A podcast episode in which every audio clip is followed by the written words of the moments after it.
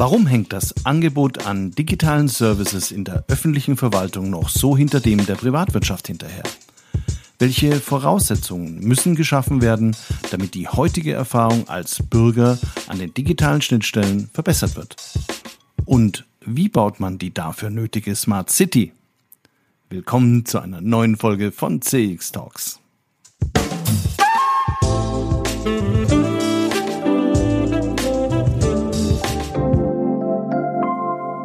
Hallo und herzlich willkommen bei CX Talks. Mein Name ist Peter Pirner vom ICEM und ich freue mich sehr, dass Sie wieder mit dabei sind.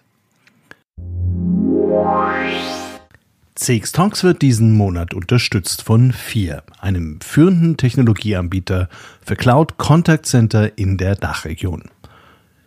FIR entwickelt und betreibt KI-gestützte Software für begeisternde Kundenerlebnisse entlang der gesamten Customer Journey. Mit FIR wird Kundenkommunikation erfolgreich für euch und für eure Kunden. Die einzigartige Kombination aus künstlicher und menschlicher Intelligenz hebt euren Service auf ein neues Kompetenzlevel. So seid ihr stets mit euren Kunden verbunden. Mehr Informationen zu 4 findest du auf der Website www.4.ai und auf der Sponsorenseite von CX Talks. Digitale Wüste Deutschland. In der Online-Ausgabe der Tageszeitung Die Welt wurde kürzlich getitelt Faxgerät und Zettelwirtschaft Gesundheitsbehörden irren durch die Pandemie.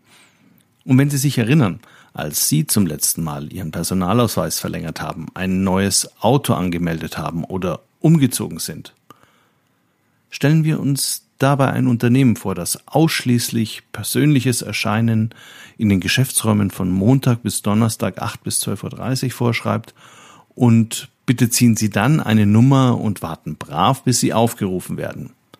Ernsthaft jetzt? Die Customer Experience als Bürger, genau genommen die Citizen Experience, bleibt in Deutschland viel zu oft hinter den Standards, die wir aus privatwirtschaftlichen Bereichen kennen, zurück. Andererseits funktionieren auch schon viele Dinge sehr gut. Die Bundesagentur für Arbeit hat einen Quantensprung in der Digitalisierung in den letzten Jahren gemacht. Anders wären die in der Pandemie angefallenen Aufgaben sicher nicht zu bewältigen gewesen. Und mich persönlich freut es jedes Mal, wenn ich in eine neue Stadt zu Besuch mit dem Auto fahre und ohne Umschweife direkt in das nächste freie Parkhaus geleitet werde. Auch das ist übrigens Citizen Experience setzt man aber schon fast als selbstverständlich voraus. Was oft vergessen wird, es ist gar nicht so einfach, alle kommunalen Services und Anbieter solcher Services zu verbinden. Zum Beispiel 30 private Parkhäuser und 60 öffentliche Parkplätze. Die Komplexität der benötigten Infrastruktur wird gerne und vor allem massiv unterschätzt. Gerade im öffentlichen Bereich ist auch das Thema Datenschutz neben der ohnehin wichtigen technischen Herausforderung zusätzlich von höchster politischer Bedeutung. Da tun sich hochentwickelte asiatische Länder wie Südkorea, das bereits heute über besonders moderne Infrastrukturen verfügt, einfach leichter. Wenn wir auf lokaler Ebene unter dem Stichwort Smart City schauen, sieht es ähnlich düster aus. Neben Seoul und Singapur liegen auch europäische Metropolen wie London oder sogar Barcelona meilenweit vor deutschen Großstädten. Aber Deutschland macht sich auf, die Voraussetzungen für bessere digitale Services im öffentlichen Bereich zu schaffen. Was es damit auf sich hat und wie man Smart Cities in Deutschland gestaltet, darum geht es in der heutigen Sendung. Zu Gast habe ich Hans H. Jung, Principal und Head of Digital Customer Experience bei Unity, eine vor allem auf Digitalisierung und technische Infrastruktur spezialisierte Beratung. Und Unity arbeitet zusammen mit der Stadt Paderborn gerade an einem Gesamtkonzept für die Smart City Paderborn.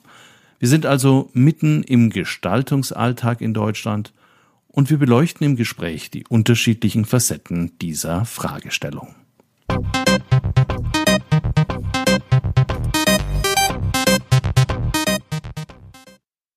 Hallo Hans, herzlich willkommen bei CX Talks. Peter, Servus, grüß dich. Hans, du bist seit vielen Jahren als Berater für zum Teil sehr abstrakte und technische Infrastrukturfragen im Rahmen der Digitalisierung aktiv. Und gleichzeitig unterrichtest du leidenschaftlich Marketing als Professor an der Munich Business School, auch im Grundstudium. Wie bringst du jetzt diese beiden Welten für dich zusammen?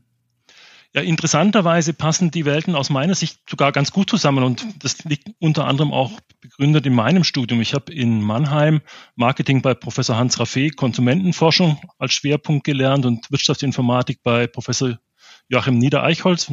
Das ist wie Yin und Yang. Also mittlerweile gehören beide Elemente zu meinem Leben. Das, das Lernen und das Lehren passt sehr gut zusammen. Ähm, ich habe beispielsweise die Chance gehabt, ganz früh auch Marketing und, und, und IT zusammenzubringen. Im Rahmen meiner, meiner Abschlussarbeit habe ich äh, Konsumentendaten von Mercedes-Benz bekommen und habe die mit Hilfe neuronalen Netzen analysiert, um herauszufinden, ob man damit das Marken- und Produktwahlverhalten von Autokäufern besser erklären kann als mit konventioneller Statistik. Und äh, bin dann hatte ich das Glück, dass ich zu einem der größten europäischen CRM-Programme dazugekommen bin, wo die Verbindung von Marketing und IT quasi Programm war und habe dort ein Customer Analytics Team aufgebaut und mit den mit dem Team gesammelten Erkenntnissen dann die Strategie 2.0 dafür definiert. Online Lead Generation, Akquisitions- und Loyalitätsprogramme über alle Medienkanäle bereits Ende der 90er Jahre. Und bin dann 2001 nach München gekommen als einer der ersten externen Mitarbeiter einer von BMW gegründeten Beratungsfirma und habe dort die Prozesse für die BMW Markenerlebniswelt mit definieren dürfen und ähm, habe gleichzeitig auch mit den Prozessdefinitionen die Anforderungen an die IT-Architektur gelegt. Und ähm, bin jetzt mittlerweile seit über 20 Jahren in der, Beratung, in der Beratung, habe mehr als 100 Unternehmen geholfen, solche Fragestellungen zu beantworten. Ähm, immer wieder das Zusammenspiel zwischen Kundenerwartungen und digitalen Lösungen, um die Interaktion zwischen Unternehmen und, und den Kunden zu verbessern. Und das quer durch alle Branchen hinweg über Automotive, Energie, Fast-Moving Consumer Goods, Infrastruktur, Landmaschinenhersteller, Maschinenanlagenbau, Motorradhersteller, Mode, Prozessindustrie, Telekommunikation und in den letzten Jahren sogar vermehrt in Sportorganisationen.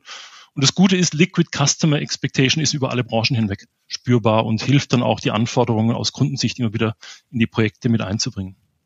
Wir hatten uns ja für die heutige Sendung darauf geeinigt, dass wir über ein aktuelles Projekt, das ihr als Unity äh, mit der Stadt Paderborn durchführt, uns unterhalten wollen, weil wir diesmal mal weg wollten vom Kunden hin zum Citizen oder zum Bürger, der ja genauso Erwartungen hat, beziehungsweise du hast mich dann recht schnell äh, auf den Boden der Tatsachen gebracht, dass eigentlich, wenn man eine Stadt digitalisiert, das sowieso sehr viel weitergeht, als jetzt nur an kommunale äh, Dienstleistungen zu denken. Äh, deshalb ja auch dieses Pilotprojekt, bei der auch eine ganze Reihe weiterer Partner mitarbeiten. Ihr beschäftigt euch hier, glaube ich, vor allem mit der Gesamtkonzeption und einer ganzen Reihe von Fragen zur Dateninfrastruktur. Und es ist ganz klar, ohne geeignete Infrastruktur, über die wir dann später auch nochmal reden, sind neue digitale Services meist nicht zu realisieren für keine Smart City. Äh, jetzt aber mal ganz grundsätzlich, was macht denn eine City zu einer Smart City? Das ist eine ganz wichtige Frage, die du da stellst, Peter, und auch deswegen, weil das eine Frage ist, die die ganze Menschheit angeht. Mittlerweile, das fällt in unsere Lebensspanne als Wendepunkt in der Menschheitsgeschichte, lebt die Mehrheit der Menschen in Städten und wird es auch künftig tun. Und äh, eine ganz gute Definition liefert die UN mit dem Sustainable Development Goals, SDGs. Dort sind urbane Ziele enthalten, allerdings interessanterweise ohne den Begriff Smart selber zu verwenden. Aber um da ein paar Beispiele auch greifbar zu machen, inklusive Stadt, eine sichere Stadt, eine widerstandsfähige Stadt und eine nachhaltige Stadt sind Zielvorgaben, die die Städte von morgen erfüllen müssen. Und wie smart sind deutsche Cities im Vergleich zu modernen Städten unserer Nachbarn? Das ist gar nicht so einfach zu beantworten, denn es gibt nicht ein weltweit anerkanntes Ranking, wo du praktisch reinschauen kannst. Du müsstest, also ich habe in mehrere Rankings reingeschaut, um die Frage auch nochmal äh, grundlegend beantworten zu können. Und unter den Top-Städten in, in, der Welt äh, kommen die deutschen Städte erstmal nicht unter den ersten fünf, je nachdem, in welches Ranking du schaust, manchmal sogar nicht mal unter den ersten 20. Einheitlich ist aber dann, dass Berlin von außen betrachtet, äh, aus internationaler Sicht eine der äh, Top-Städte in Deutschland ist. Und je nachdem, welche Kriterien herangezogen werden, äh, schneidet Berlin im Bereich Mobilität und Transport immer ganz gut ab. Auch in den Bereichen Humankapital und Internationalität liegt Berlin ganz gut platziert. In den Dimensionen Wirtschaft und Umwelt, da ist allerdings noch Handlungsbedarf. Und interessanterweise äh, unterstützen wir auch eines der größten europäischen Smart City Projekte ähm, in Berlin-Tegel wird ja der Flughafen, den du möglicherweise auch von deinen Reisen kennst, gerade umgewidmet in ein smartes Quartier. Und das ist definitiv eines der größten Projekte. Da sollen beispielsweise 20.000 Arbeitsplätze in, in Zukunftsindustrien geschaffen werden, in einem Areal, das noch zu gestalten ist. Kommen wir doch mal zu den Vorteilen, zu den spürbaren Vorteilen einer Smart City für Bürger. Ich bin ja selber relativ nerdy veranlagt, vor allem wenn es um digitale Services geht. Da probiere ich gern die Sachen sofort aus, um zu sehen, äh, was es mir bringt. Ähm, nachdem München jetzt nicht an der äh, die, ganz an erster Stelle bei den Smart Cities in Deutschland steht, wie ich selber auch bemerke, wenn ihr euch jetzt in einem Pilotprojekt wie bei Paderborn so ein buntes Potpourri aufspannen könntet, was wären denn so die klassischen Anwendungen im Zusammenspiel mit den lokalen Behörden? Was habt ihr denn da vorgeschlagen? Sehr gute Frage. Ich lasse da den, den Bürgermeister selber vielleicht mal mit einem Zitat zu Wort kommen. Michael Dreier, der Bürgermeister der Stadt Paderborn, sagt, es geht im Grunde genommen um fast alle relevanten Lebensbereiche für unsere Bürgerinnen und Bürger, von der Gesundheitsversorgung hin bis zur Mobilität.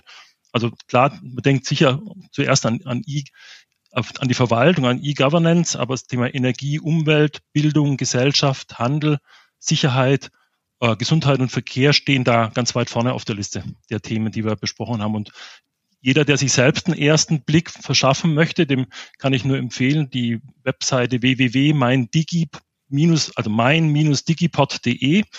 Da kommt man zum digitalen Serviceportal der Stadt Paderborn und das sind eine ganze Reihe von äh, Themen aufgelistet, die man mittlerweile digital realisieren kann. Von A wie Abwasser bis V wie Verwaltung ist da alles mit dabei. Und vielleicht um ein Beispiel rauszugreifen, das interessant ist, ähm, ein Mietkalkulationslösung. Äh, Lösung. also wenn ich, wenn ich praktisch neu in die Stadt ziehen möchte, dann möchte, muss ich mich auch mit der Frage beschäftigen, was kostet mich denn Miete in, im Wohnraum? Und das findest du normalerweise ja nur in den Premium-Visionen von, von Immobilienportalen. Dort gibt es ihn umsonst mit aktuellen Daten.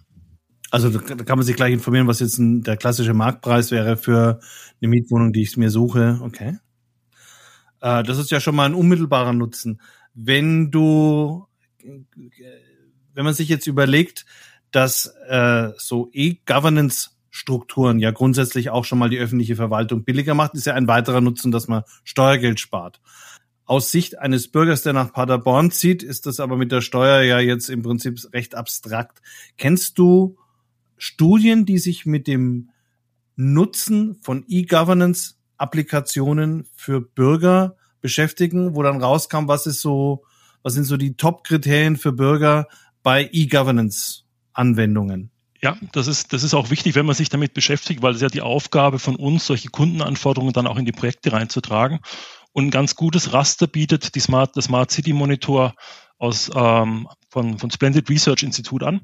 Dort ist beispielsweise das Nutzen von WLAN im öffentlichen Raum von den Kunden oder von den, von den Bürgern als der am wichtigsten ähm, genannte Motivationsfaktor ähm, dargestellt. Dann Apps für den öffentlichen Personalverkehr oder Apps, die letztendlich die Stadt zugänglich machen. Mobilitätsassistenten stehen sogar noch vor E-Government auf der Liste und dann kommen so Dinge wie Reiseführer, Carsharing, Bikesharing und Rollersharing, die auch äh, oft genannt werden.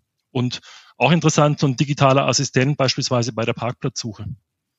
Das nennen beispielsweise, wenn die Studenten an der MBS, die ja zum großen Teil aus dem Ausland zu uns kommen, wenn ich die frage, was fällt denn euch am meisten auf, wenn ihr nach München kommt, dann nennen die das auch. Weil die sagen, ich kann mir gar nicht vorstellen, sagt jemand, der aus, Teil, aus Taiwan oder aus China zu uns kommt, dass ich noch Bargeld brauche, um in der Stadt bezahlen zu können, dass ich überhaupt, um eine Wohnung zu suchen oder mich anzumelden, irgendwo hin muss und, und warten muss, das kann ich bei mir zu Hause alles online machen. Das heißt also, auf der einen Seite so auch im öffentlichen Nahverkehr Ticket bezahlen und solche Geschichten als App für andere die kommunale Dienstleister und auch auf der anderen Seite eben reine Informationsdienstleistungen wie zum Beispiel so ein Parkleitsystem. Wenn man sich jetzt, wenn man sagt, Parkleitsystem äh, ist ein großer Nutzen für Bürger einer Stadt. Die meisten haben ja überhaupt keine Vorstellung, was da technisch eigentlich dahinter steht. Also kannst du das vielleicht in relativ einfachen Worten beschreiben, was es eigentlich alles benötigt, um so ein Parkleitsystem zu entwickeln? Ihr habt das ja durchgespielt.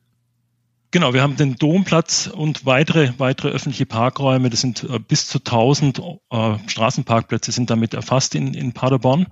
Und die können aktuell, tagesaktuell und, und äh, also in Echtzeit praktisch zeigen, ob die belegt sind oder nicht belegt sind. Und das basiert im Grunde genommen auf Sensoren, die verbaut sind, die letztendlich das Gewicht, das auf dem Sensor lastet, dann als Information nutzen, es über äh, Low-Range WLAN und LTE praktisch auf eine Plattform spielen und dort dann für die Bürger sichtbar machen, um in der Navigation oder im Leitsystem der Stadt angezeigt zu werden. Und die Sensorik selbst, die kommt nicht von uns, das ist vom Fraunhofer IEM bzw. IOS, IOSB INA entwickelt worden. Aber wir haben letztendlich die, die Architektur mit, mit zusammengefahren und und helfen quasi nahe Echtzeitübertragung diese Belegungszustände dann zu visualisieren und auch in Form von KPIs wie beispielsweise Parkplatzbelegungsrate darzustellen oder auch eben die, die zusätzlich Webcams mit einzubinden, um das auch dann visualisieren zu können. Bei dem Parkplatz mit Sensor ist es ja noch datenschutzrechtlich relativ gesehen unbedenklich. Es gibt aber natürlich jetzt noch ein anderes Thema und das ist vor allem der Bereich Gesundheit, wo ja auch Deutschland meiner Meinung nach tatsächlich auch wieder relativ weit hinterherhinkt auf Bundesebene. Also ich kenne es jetzt aus anderen Ländern, wo das deutlich weiterentwickelt ist. Aber auch da gibt es natürlich bestimmte Dienstleistungen aus diesem Gebiet, die besonders datenschutzrechtlich heikel sind. Was sind denn die Elemente, die ihr euch da auf lokaler Ebene angeschaut habt, wie man da den Sektor unterstützen könnte? Jetzt gerade im, im Rahmen der Pandemie eine ganz wichtige Frage. Wir haben für die Region Paderborn zusätzlich eine Schutzmittelplattform aufgebaut. Das heißt, dort können die äh, verschiedenen ähm, Parteien, die notwendig sind, nämlich diejenigen, die die, äh, die Produkte herstellen und diejenigen, die sie benötigen, ob es jetzt ein Desinfektionsmittel ist, eine Schutzmaske oder ein, ein Mundschutz, äh, das haben wir gemeinsam auf Initiative des Landrats und des Bürgermeisters aufgebaut und haben dort praktisch eine, eine, Plattform zur Verfügung gestellt, in dem das Angebot und Nachfrage unmittelbar geregelt werden kann und Unternehmen, die Bedarfe haben, die dort praktisch auch im Vorfeld schon sichtbar machen können und diejenigen, die anbieten, dann entsprechend auch darauf reagieren können.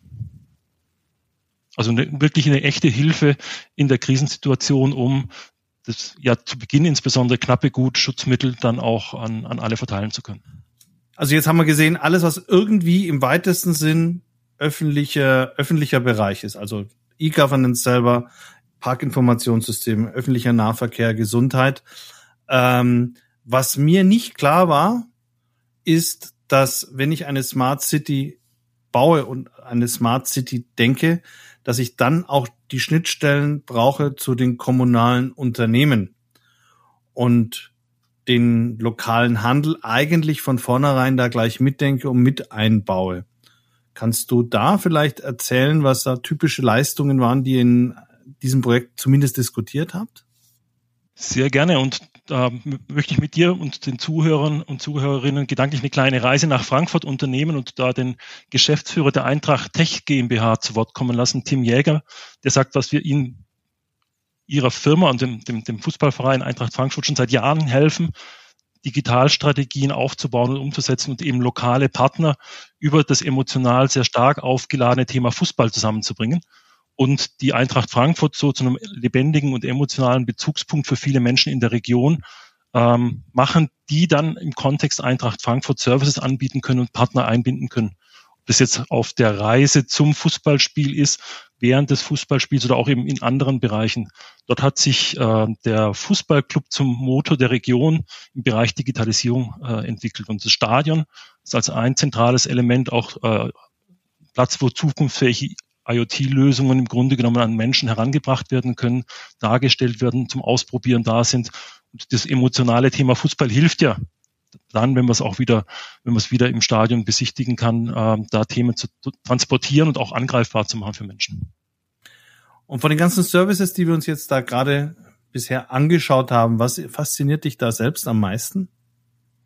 Also wir haben unter anderem der Fußball-Bundesliga geholfen, diese vielen Regeln, die sich jetzt im Rahmen der Corona-Zeit entwickelt haben, umzusetzen, indem wir mit einer Tochterfirma, die wir gegründet haben, die sogenannte Org Arena eine App gebaut haben, die es den Vereinen ermöglicht, diese sich immer wieder ändernden äh, Rahmenbedingungen über eine App abzubilden und, und dann auch sicher managen zu können. Du kannst dir vorstellen, dass bei einem Fußballbetrieb im Vorfeld sehr viele Dinge geprüft werden müssen. Das ist in der Vergangenheit papierbasiert oder durch Zuruf oder durch, durch andere Kommunikationskanäle entstanden. Jetzt haben heute bei den Vereinen, wo es eingesetzt wird, alle Mitarbeiter die App, können den Teil des Checks, für den sie verantwortlich sind, in der App markieren. Und das kann über die App zusammengeführt werden zu dem, der die Gesamtverantwortung trägt. Jetzt sind wir eigentlich schon beim Thema Infrastruktur als Enabler, weil auch das wäre ja überhaupt nicht nötig, äh, möglich, wenn man nicht eine ganzheitlich gedachte Infrastruktur aufgebaut hat. Und ohne jetzt zu technisch zu werden, ich habe mir ja unter Infrastruktur eher immer sowas wie Glasfaserkabel, Röhren, Verteiler und so vorgestellt, also eher die Hardware, äh, bis du mir gesagt hast, du musst auch an sowas wie einen Datenraum denken, äh, was jetzt absolut nicht mein persönlicher Top of Mind war. Was ist denn ein Datenraum und welche Bedeutung haben denn offene Datenräume für den Aufbau all der Angebote, die wir bis jetzt beschrieben haben? Das ist, eine, das ist eine sehr, sehr wichtige Frage und danke, dass du die auch in der, in der Klarheit formulierst. Interessanterweise haben wir auch da wieder angefangen bei den Nutzern. Wir haben uns vorher angeschaut, was die Menschen am meisten nutzen. Entscheidend ist aber auch zu verstehen, was sie am Nutzen hindert. Und da ist der wichtigste, einer der wichtigsten Punkte die Befürchtung, dass persönliche Daten gesammelt werden. Und dieses ähm, Thema, dass Daten nutzbar zur Verfügung gestellt werden, dass sie letztendlich mit Zugang, Visualisierung und vielleicht auch mit Hilfe künstlicher Intelligenz dann helfen, Entscheidungen zu unterstützen, statt sie zu ergänzen, äh, statt sie zu ersetzen. Und äh, dass diese Daten auch in Geschäftsmodellen genutzt werden können. Wenn man sich da über dem Globus hinweg anschaut, wie da mit Daten umgegangen wird, dann sieht man sehr unterschiedliche Konzepte. Während wir in Europa dem Schutz der Daten sehr große äh, Priorität einräumen, ist es in Amerika oder auch in Asien ganz anders. Dort in Amerika ist das Thema Datum als, als, als Wirtschaftsgut frei nutzbar und kann auch gespeichert werden. In Asien dient sogar Daten dazu, die gesellschaftliche Entwicklung voranzubringen. Und man sieht ja heute schon in ganz vielen Branchen, dass diese Datennutzung dazu führt, dass wenige profitieren und dann aber auch enorm profitieren von den 100 wertvollsten äh, Unternehmen, die praktisch datengetriebene Geschäftsmodelle betreiben, kommt die Mehrheit aus Asien und aus, aus Amerika, nicht aus Europa. Und das führt aber dazu, dass Geschäftsmodelle schneller äh, veralten wie Joghurt im, im Kühlschrank. Wenn man sich anschaut, wie dann auch die Marktkapitalisierung dieser Gesellschaften äh, von, den, von den Börsen bewertet wird, dann hat sich innerhalb von circa elf Jahren der Wert von Apple von 93 Milliarden im Jahr 2009 auf zwei Billionen ähm, in 2021 erhöht, während Volkswagen im gleichen Zeitraum der Marktkapitalisierung von 87 Milliarden auf gerade mal 151 Milliarden gewachsen ist. Und daran sieht man, dass eben dieses äh, Nutzen von Daten sehr, sehr unterschiedlich ähm, wirtschaftlich äh, möglich ist.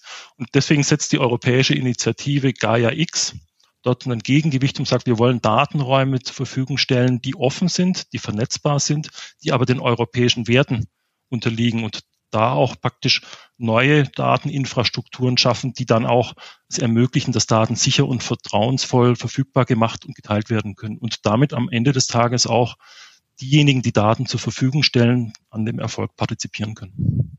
Und was sind dann so die europäischen Werte oder was sind die Anforderungen Europas an so einen offenen Datenraum?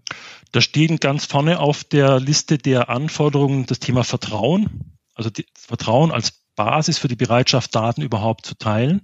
Das Thema Dateneigentum und Datenhoheit. Also die, das Recht des, der Daten liegt bei den Personen und ist auf Selbstbestimmung äh, beruht. Das heißt, ich als Konsument kann entscheiden, wem ich welche Daten in welcher Form zur Verfügung stellen möchte und nicht umgekehrt heute, ich zahle praktisch mit Daten, um, um uh, convenient einkaufen zu können. Und ganz entscheidend eben auch das, was wir schon mal diskutiert haben, Chancengleichheit und Win-Win. Das heißt, wenn ich Daten zur Verfügung stelle, dann habe ich auch die Möglichkeit, an dem, an dem ähm, Geschäftsmodell zu partizipieren.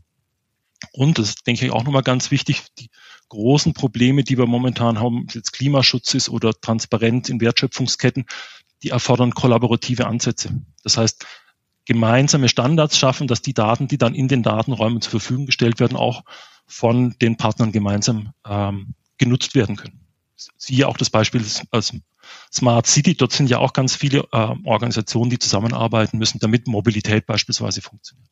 Wenn du jetzt dir vor Augen hältst, wie viele unterschiedliche Partner mit zum Teil sehr, sehr, sehr hohen Anforderungen an den Datenschutz da zusammenarbeiten müssen, ist natürlich auch der Pro Prozess, so ein Projekt ins, zum Laufen zu bringen, ein sehr komplexer und wahrscheinlich auch recht politischer. Wie habt ihr denn dann alle Betroffenen und alle Player, alle sogenannten Stakeholder in diesem Prozess mit eingebunden? Ja, das ist eine, das ist eine wichtige Frage, weil die letztendlich tatsächlich über den Erfolg von Projekten entscheidet. Und das geht nur mit einem klaren Vorgehensmodell. Am Anfang eines jeden Projektes machen wir eine sogenannte Stakeholder-Analyse. Wer ist denn überhaupt relevant? Wer muss denn einbezogen werden? Und dann nutzen wir die Dinge, die man typischerweise auch in einem erfolgreichen DCX-Projekt nutzt, nämlich man macht sauber recherchierte Personas, man definiert Customer Journeys und dann die Anforderungen der unterschiedlichen Parteien dran zu spiegeln und bei der Gestaltung der Lösung zu berücksichtigen. Da hat ja Paderborn einen ganz enormen Schritt in die Zukunft bereits unternommen. Wie weit sind, ist Paderborn in der Umsetzung des Konzepts der Smart City heute? Also dort sind die Themen, die wir vorhin angesprochen haben, die man auf der Webseite findet, das sind über, über 20 Bereiche, wo es jetzt heute digitale Lösungen gibt. Und natürlich ist es trotzdem erster Anfang. Das, auch das geht schrittweise weiter auszubauen und immer auch mit neuen, mit neuen Technologien dann zu, zu enablen. Mhm, aber es sind 20, 24 Bereiche bereits gelöst und umgesetzt. Ja, genau. Und wenn du jetzt heute in zehn Jahren schaust, glaubst du, dass wir dann in Deutschland überall smarte Cities, zumindest so wie Paderborn jetzt heute, haben? Also ich habe ich hab die Hoffnung, dass es so ist, weil ich glaube, dass es wichtig ist für uns äh, im internationalen äh, Vergleich der Standorte attraktiv zu sein. Es hat in Deutschland elf Jahre gedauert, um 99 Prozent der Haushalte an 4G anzuschließen. Ich hoffe, wir schaffen 5G schneller, weil das ja auch die Voraussetzung dafür ist, dass es funktioniert. Und ich hoffe auch, dass die Pandemie hier nochmal einen Anstoß gibt, dass die Entscheider verstehen, wie wichtig das ist. Die digitalen Werkzeuge, die in der jetzigen Pandemie gefehlt haben, ob das jetzt Werkzeuge für Schüler sind, an, an Bildungsangeboten teilzunehmen oder bin in der Pandemie umgezogen in München und habe über ein halbes Jahr darauf gewartet, bis das per Papier gelöst war, ähm, dass solche Prozesse schneller funktionieren. Und es gibt ganz, ganz viele Bereiche, ob das jetzt das Teilen von Werkzeugen in einem, in einem Viertel ist oder die soziale Interaktion, Einkaufen für Leute, die momentan Hilfe benötigen. Das sind alles Dinge, die man ja auch dann in der Form anpacken kann und erfolgreich lösen kann. Und mit den Fördermitteln, das ist vielleicht auch die gute Nachricht, ähm, die EU hat mit Gaia X ja auch einen Förderrahmen geschaffen, wo Unternehmen, die das ausprobieren wollen, wo Unternehmen, die sich daran beteiligen wollen, ähm, die Möglichkeit haben, gemeinsam solche Datenräume inhaltlich zu gestalten und Lösungen dafür zu entwickeln. Und da helfen wir auch aktuell eine ganze Reihe von Unternehmen, sich dort erfolgreich zu bewerben. Mhm. Also es bleibt spannend und es ist ganz viel in Bewegung. Wir beide hoffen jetzt ganz fest, dass sich der Digitalisierungstrend noch mit einer deutlich höheren Geschwindigkeit als bisher auch in Deutschland durchsetzt. Hans, ganz herzlichen Dank für deine Zeit. Vielen Dank für die vielen interessanten Informationen. Ich habe wieder viel gelernt auch über offene Datenräume. Vielen Dank. Ja, danke dir, Peter, für die guten Fragen und ich freue mich jedes Mal, wenn wir die Gelegenheit haben, uns auszutauschen. Alles Gute ja. weiterhin. Bleib. Danke dir.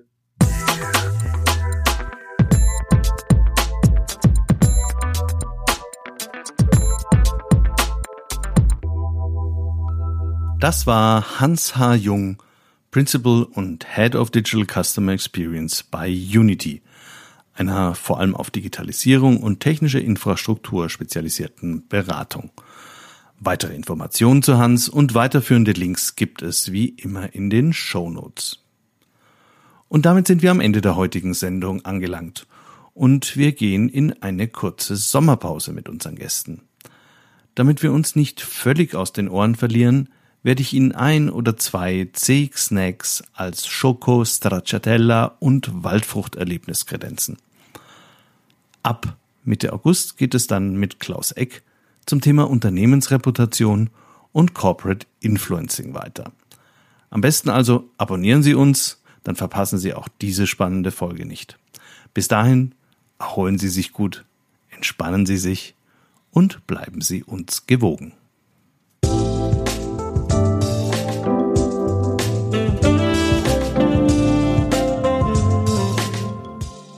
Das war CX Talks, der deutschsprachige Podcast für Customer Experience Management.